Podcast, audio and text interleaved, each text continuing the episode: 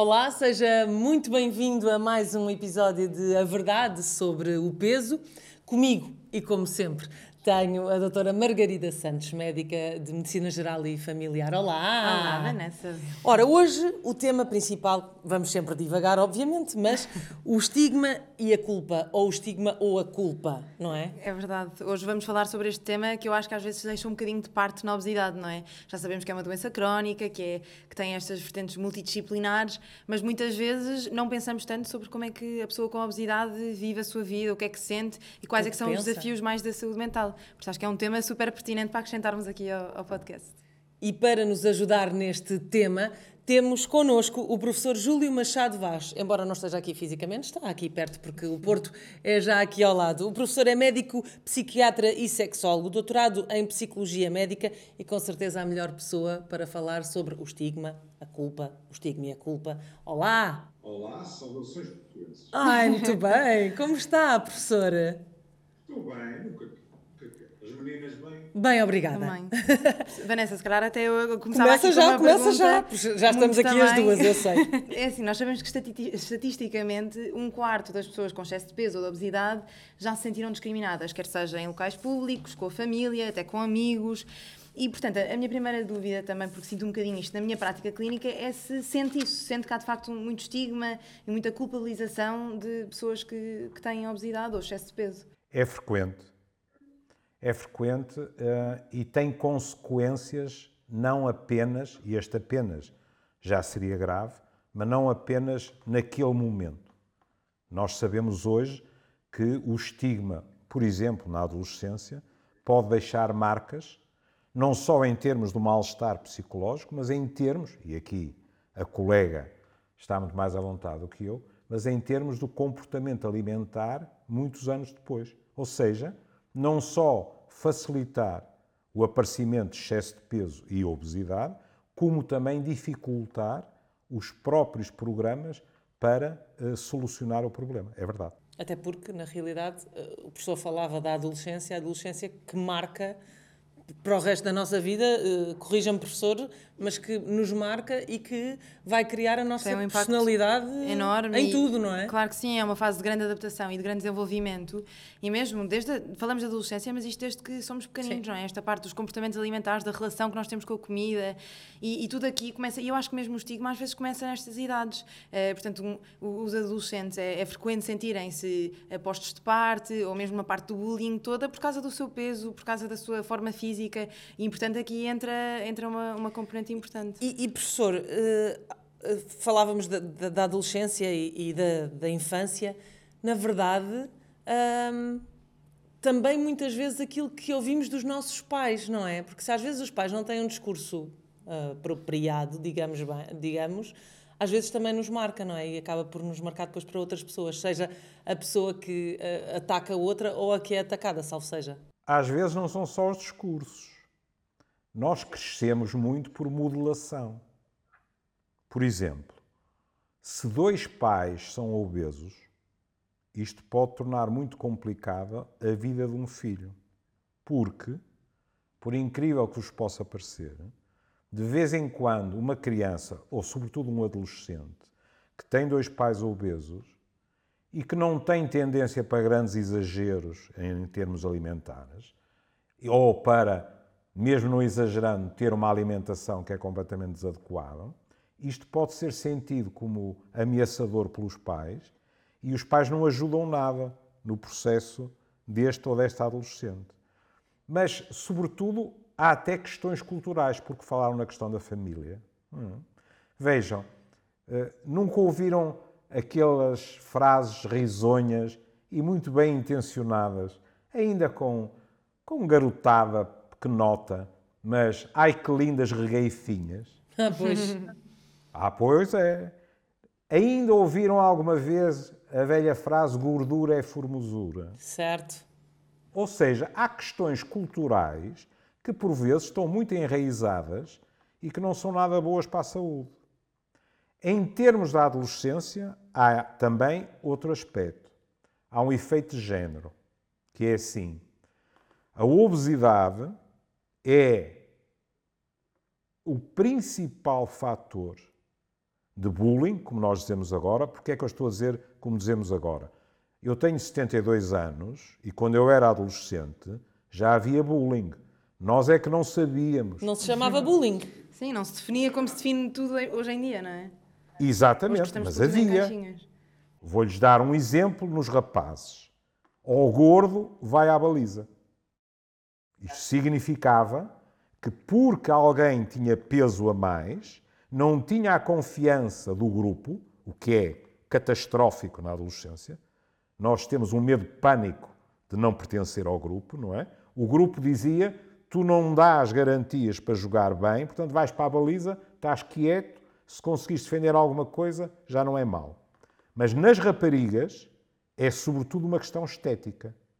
E de tal forma que o que os estudos dizem é que a discriminação nas raparigas por obesidade é superior à discriminação por etnia. Nós estamos muito habituados a falar de racismo Sim. E, e mais do que religiosa também. Eu descobri isto. que, Exatamente. Na verdade, discrimina-se mais pelo peso do que pela religião. Portanto, uma coisa Aí que se fala está. tanto e que dá origem, se calhar, a tantas discussões. Certo. e isto é relevante. E acabamos por viver aqui um bocadinho numa ditadura de beleza, não é? Hoje em dia há muitos padrões que é preciso seguir e desde cedo eu acho que as crianças sentem, isto nota-se muito em consulta, que as crianças se sentem obrigadas a, a ter um determinado padrão, a, a seguir determinadas regras, a- nem, nem que seja nas redes sociais, não é? Toda esta, este- esta hum, pressão que nós sentimos para publicar e para estar sempre bem e sempre Certo. bonitas. Hum, e isto, de certeza, que tem um impacto grande na saúde mental, mas também faz, faz com que se olhe para a obesidade de um, de um ponto de vista meramente estético, não é? O que, não, o que não pode ser. O que- exatamente o que não faz sentido, porque a obesidade é muito mais complexa do que isso e perceber que não, não tem só a ver com a forma do corpo e contar gordinha ou feinha, não tem nada a ver com isso. Não? é? Isto é uma, uma doença, lá está, super complexa, mas às vezes gerir aqui esta, esta parte de perceber que é uma doença sem estigmatizar e sem culpar, não é? A abordagem é complexa. Como é que, como é que tenta abordar este, este assunto na, na consulta, sem fazer o doente sentir-se culpado? Tem razão, e não é só na consulta, na minha não. vida É privada. É no dia a dia, não é? Ah, Tem sim. toda a razão de salientar que esse imperialismo estético é muito mais feroz para as mulheres do que para os Sim, homens. sim, sem dúvida. Nós somos enviesadas, mas eu diria que sim também. Certo. É, é. Mas há, há dois aspectos eh, no que disse que, que acho que merecem ser sublinhados. Primeiro, a questão das redes sociais.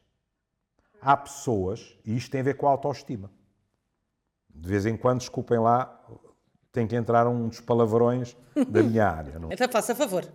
Qualquer coisa eu Nós vamos pergunto o que é. aprendendo, é isso. E se a autoestima sofre muitas amolgadelas, e vamos ser justos, é muito raro qualquer um de nós na adolescência estar completamente satisfeito com a sua imagem corporal. Acho que não conheço ninguém. E que também está em constante transição, não é? Na adolescência são, é o acne, são, são, são as mil coisas que vão acontecendo. Nunca conheci.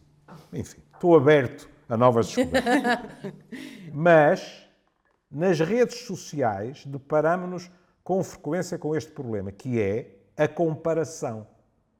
A pessoa compara-se e não se apercebe de vários fatores, que é, no mínimo, aquela fotografia foi escolhida entre 5, 10 ou 15 e foi escolhida a melhor. Às vezes, há modificações em termos técnicos daquilo que nos é apresentado. E, portanto, isto o que é que vai provocar?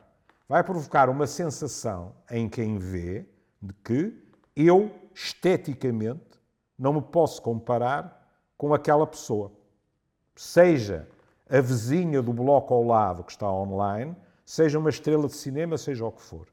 Isto é complicado, porque baixa a autoestima da pessoa. é? Ora bem, nós sabemos hoje que quem se sente estigmatizado pela questão da obesidade, por incrível que pareça a alguns, podem pensar, ai não, vai-se esfarrapar para perder uns quilos, não é verdade. Quem se sente estigmatizado, grande parte das vezes, tem um risco maior de permanecer com um peso alto e de vir a ser obeso na vida adulta do que quem não foi estigmatizado. Também deve Sem ter mais dúvida. alguma dificuldade em pedir ajuda, em falar sobre o assunto e quase que se isola mais, não é? Uma pessoa quando não se sente à vontade para falar sobre o assunto e nisto é que é, mas é difícil em consulta. Eu noto às vezes abordar o peso e abordar a questão da, da obesidade é um, é um desafio, porque lá está, porque precisamente regular aqui esta cultura toda que existe para perder peso rápido e ao mesmo tempo falar da componente médica e não estética, às vezes é, é E há aqui dois, dois, dois assuntos que nós podemos falar, os três, que têm a ver com a perda de peso rápido uhum. e como é que se explica às pessoas eu vou dizer uma coisa que não, medicamente não se pode dizer, mas é como é que se assusta as pessoas, no sentido de a pessoa precisa. é, é isso, não é, doutor? É, professor? Que é. Um, nós te, há muitas pessoas, há doenças que, que são que não são tão graves e que assustam mais as pessoas. Como uhum. é que uhum. nós, como é que vocês, não eu não, mas como é que se pode ajudar estas pessoas a compreender que é uma a doença. compreenderem que lá está, não é assustar, não é? Mas a compreenderem que têm uma doença. Uhum. Não é fácil, não é? Porque lá está, uh, não podemos chegar lá e dizer o senhor está muito gordo. Ou o senhor tem mesmo que perder peso, porque... E eu até diria que às vezes assustar nem é bem... Porque isto tem, tem de ser uma coisa também muito pessoal e individual. Daí, daí eu achar que esta consciencialização é tão importante. Porque é, eu, eu dizer a um doente e apontar dedos dificilmente vai fazer alguma coisa no processo de mudança. Agora, eu ajudá-la a reconhecer, eu às vezes só perguntar como é que quer que eu aborde, se podemos falar sobre o peso, se o peso é um problema, porque às vezes há lá uma data de coisas de relação alimentar, de distúrbios alimentares por trás, que também é preciso investigar, mas não sei como Professor, é que a pessoa Júlio de certeza que tem mais. Como é que uh, se, se, assustam as pessoas? Sabe, Está a perguntar assim Olha, professor, como é que faz de lobo mau no seu consultório? Não é isso. Uh, primeiro, uma questão que a colega levantou e que é fundamental. Uh, seguramente até já viram com maior frequência do que eu em publicações, algumas delas específicas, olhem, no, no ramo da moda, que se tem feito um esforço por haver uma maior diversidade, seja ao nível da etnia, mas também ao nível do peso, seja, por exemplo, ao nível da idade. Sei lá, capas com uma mulher com Jane Fonda, etc. E temos vindo a verificar capas com, sobretudo mulheres, não nos iludamos, que têm pesos que não se veriam há 5 ou 6 ou 7 anos atrás. Isto vai ao encontro que a colega punha, que é isto tem uma vertente magnífica que é as pessoas poderem olhar para aquela capa e dizerem: Espera aí, eu não sou um bicho de jardim zoológico. Espera aí, a indústria, embora também com interesses económicos, encara-me como uma pessoa como as outras. Há roupa para mim, etc. E eu não estou de maneira nenhuma a negar que isto é um avanço. Agora, sobretudo nós, os profissionais de saúde, não podemos vou, creio, ao encontro da sua questão, deixar-nos embevecer só por este lado da moeda.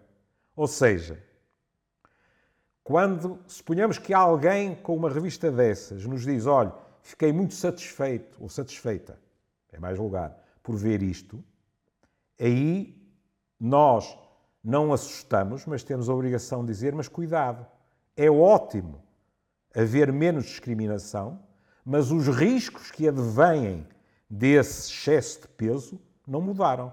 E, portanto, eu tenho que continuar a chamar-lhe a atenção para esses riscos. Primeiro ponto. Segundo ponto, agora, para a menina à minha direita, que é essa questão de como é que nós lidamos é tão importante que a Associação de Psicologia Americana e a Associação Pediátrica Americana já puseram cá fora indicações, diretrizes para os profissionais, pedindo-lhes que evitem determinadas terminologias. Porque nós, profissionais, também podemos discriminar, também podemos estigmatizar. sem querer. Discriminamos imenso. Sem Sim, querer. sem, é querer. Sem, sem, consciência, mas, mas, mas discriminamos muito. Exato. E o que a colega dizia há pouco é fundamental, que é se nós assustamos, a probabilidade daquela pessoa ou não voltar a aparecer ou não aderir a um tratamento sobe logo. Por último, espero não me ter esquecido de tudo o que me puseram no regaço.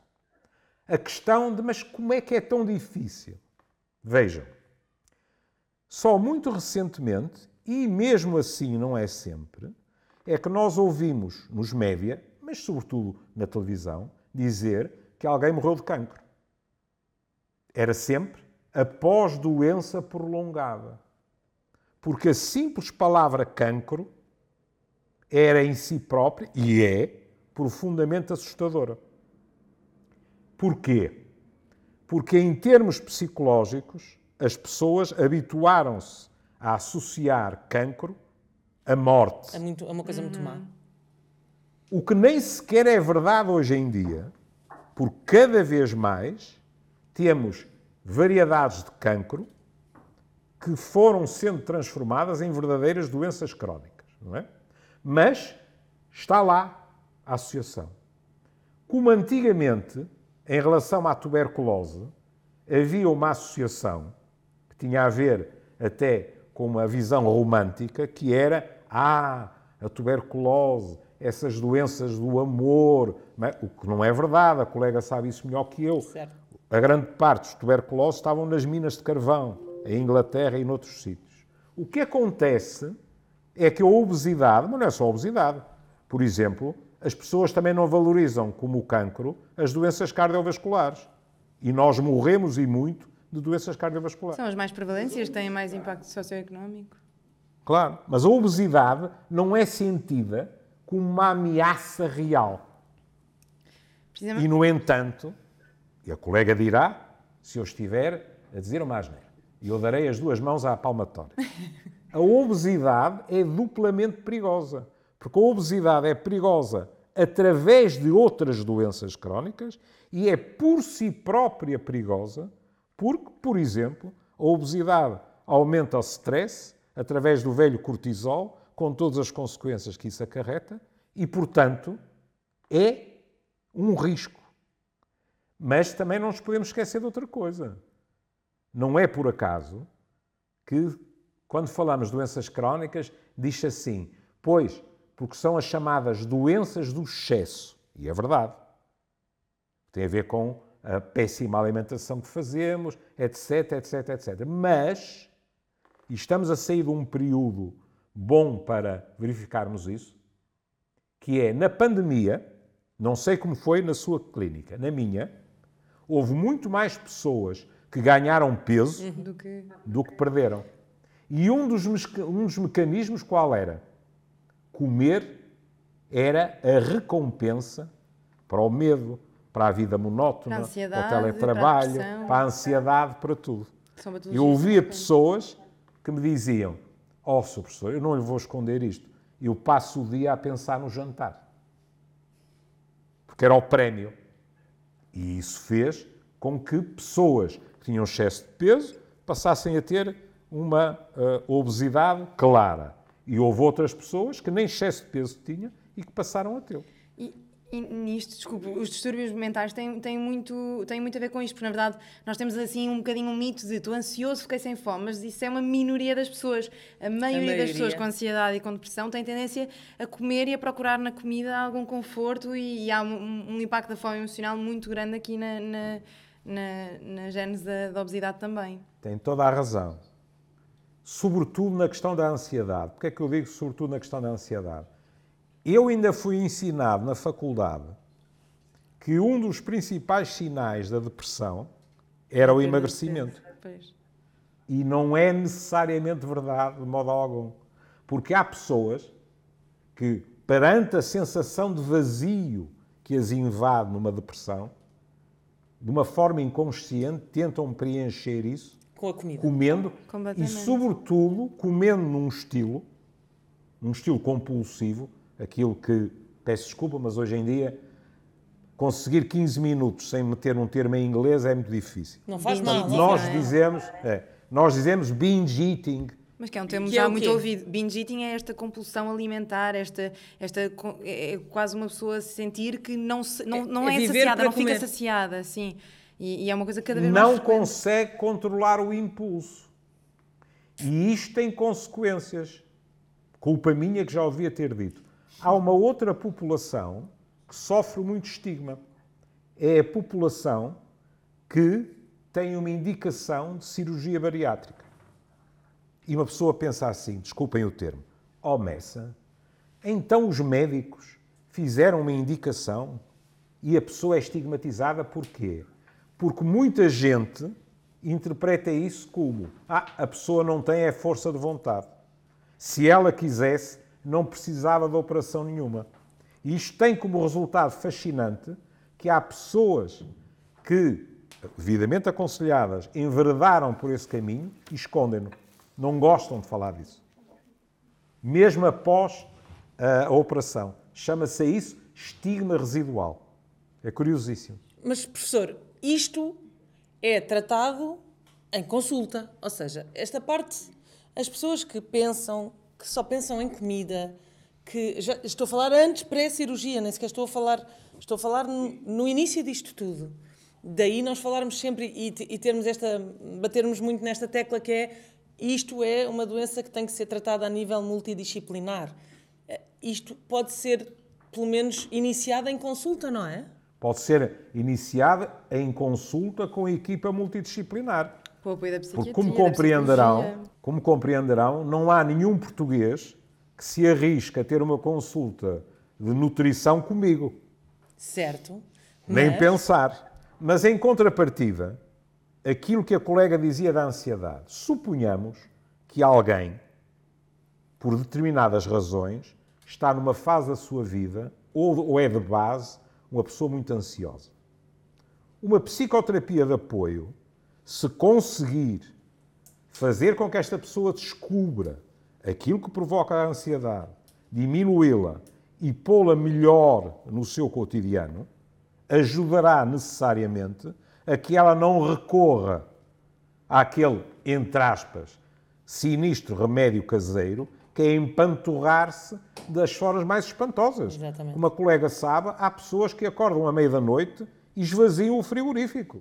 Claro, e depois, e depois a, a isso acrescenta-se toda esta culpa e este estigma que se calhar faz com que uma pessoa não consiga chegar à consulta e dizer eu tenho um problema eu tenho e um eu problema, isto. exatamente, eu faço isto e não consegue. Também porque nós, lá está, falava muito disto que eu acho interessante, que é, temos tantos doentes que nos chegam à, à consulta com excesso de peso ou com obesidade, cansados, e muitas vezes não pensamos na saúde mental, que é o mais básico, não é? Que pode estar aqui também envolvido e daí ser tão importante este apoio multidisciplinar e não culpabilizar também a pessoa. A pessoa perceber que não é comi muito, sou, tenho excesso de peso. Há aqui, há aqui uma data de fatores que influenciam isto e todos eles devem ser abordados para nós conseguirmos tratar. E atenção que, diria eu, cada caso é um caso, não é? E daí ser abordado numa primeira instância num, num, médico de medicina geral e familiar e depois passar para outras. Claro, fazer um diagnóstico certo. e perceber que valências é que precisamos para nos ajudar. Por exemplo, o simples facto de perguntarmos a alguém, mas diga uma coisa, ou eu entendi mal, ou está-me a dizer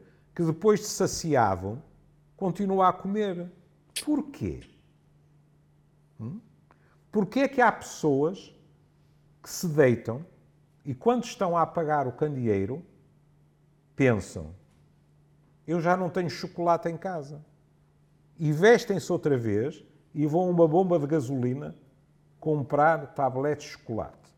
Podiam comprar no dia seguinte. Não, tem que ser naquela altura.